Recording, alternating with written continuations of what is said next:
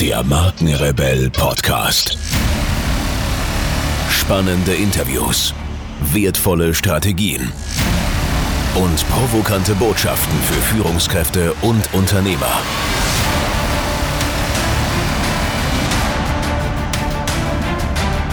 Stell dich den Herausforderungen der Digitalisierung und setze als Marke ein Zeichen. Von und mit Markenrebell Norman Glaser. Lust auf die Zukunft. Mut für das Neue.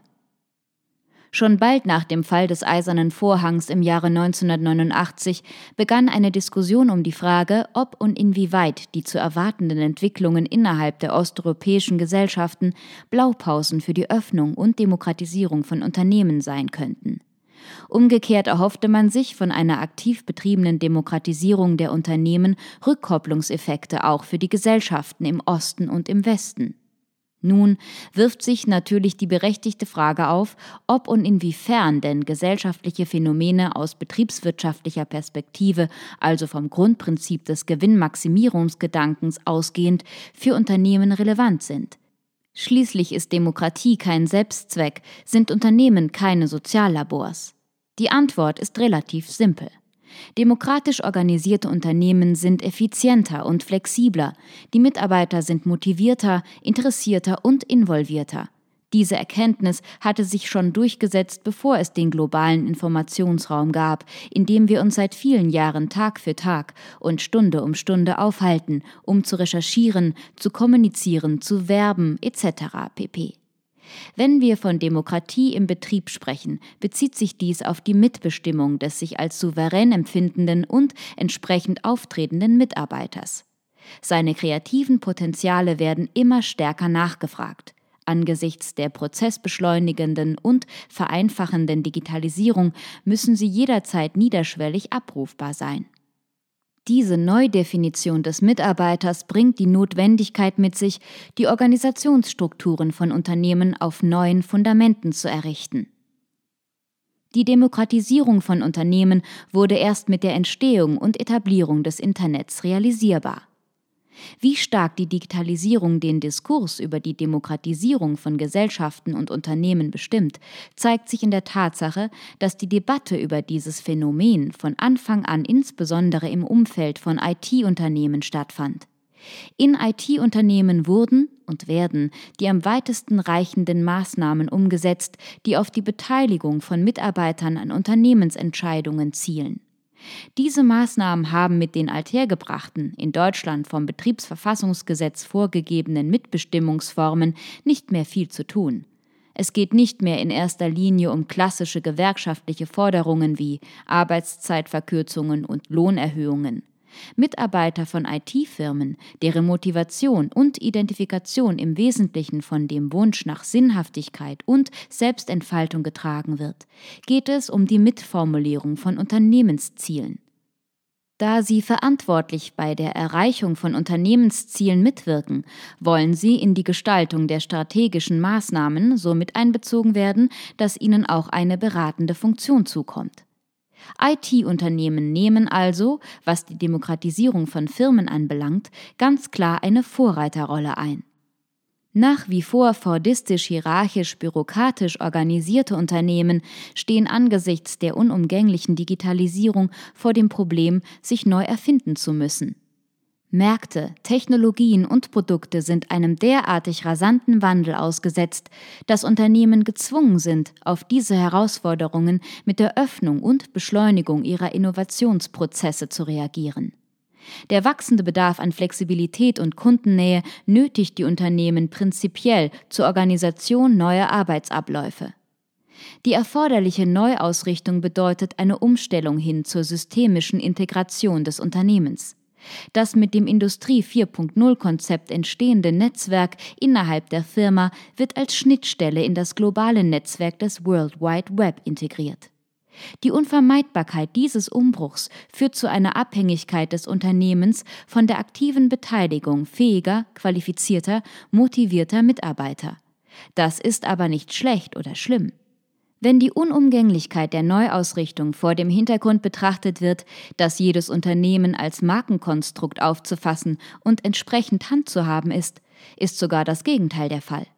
Das Unternehmen ist nämlich Markenkonstrukt sowohl für die Kunden als auch für das Management sowie für bereits vorhandene und gesuchte Mitarbeiter. Employer Branding und Reputationsmanagement gehören zu den Kernkompetenzen der digitalen Markenführung.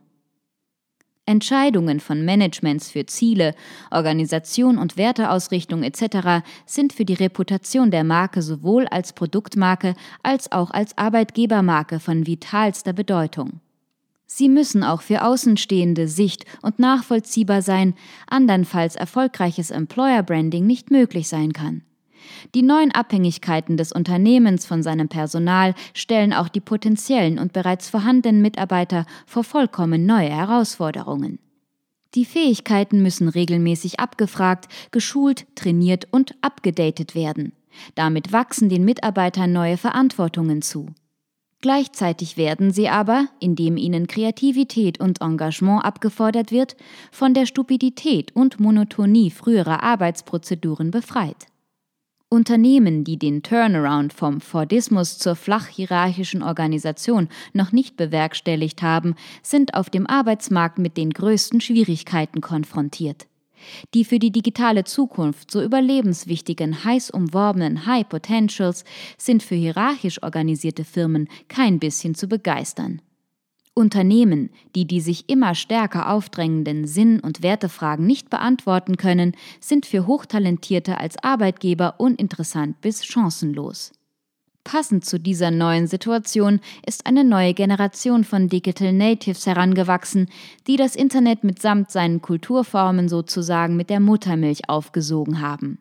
Unter ihnen finden sich die Cracks und Nerds, die Checker und Problemlöser, nach denen die Firmen so händeringend suchen. Diese Leute fungieren unter den Begriffen Generation Y und Generation Z. Menschen dieser Generationen geben einen ganz neuen Takt vor. Sie haben ganz andere, an Flexibilität, Agilität, Mobilität und Kreativität ausgerichtete Lebensentwürfe, die mit den althergebrachten Arbeits- und Karrierevorstellungen nicht einmal im entferntesten kompatibel sind. Auf ihre Wünsche und Vorstellungen haben sich die Personal Managements, die sich heute aus guten Gründen Human Resource Managements nennen, einzulassen, ob sie wollen oder nicht. Menschen der Generationen Y und Z haben andere Anspruchshaltungen, was die Kommunikationskultur in Unternehmen anbelangt. Diese Haltungen richten sich im Wesentlichen auf die neuen Möglichkeiten, die der Informationsraum des Internet begründet. Sie wollen selbstständig arbeiten und ihre Zeit frei bestimmen. Lebensqualität heißt bei ihnen Entspannung, Spaß und Sinnhaftigkeit. Sie haben längst die alten Denkweisen abgestreift, die im technischen Fortschritt nur den immerwährenden Kampf des Menschen gegen die Maschine erkennen. Digitalisierung bedeutet für sie nicht nur Automatisierung und Beschleunigung von Produktionsprozessen, sondern eine grundlegende Veränderung der Kommunikationsmöglichkeiten der Weltgesellschaft. Sie erwarten, völlig zu Recht, dass die Arbeit so flexibel organisiert und zeitlich und individuell so gestaltet werden kann, dass sie das System Mensch nicht überfordert und krank macht.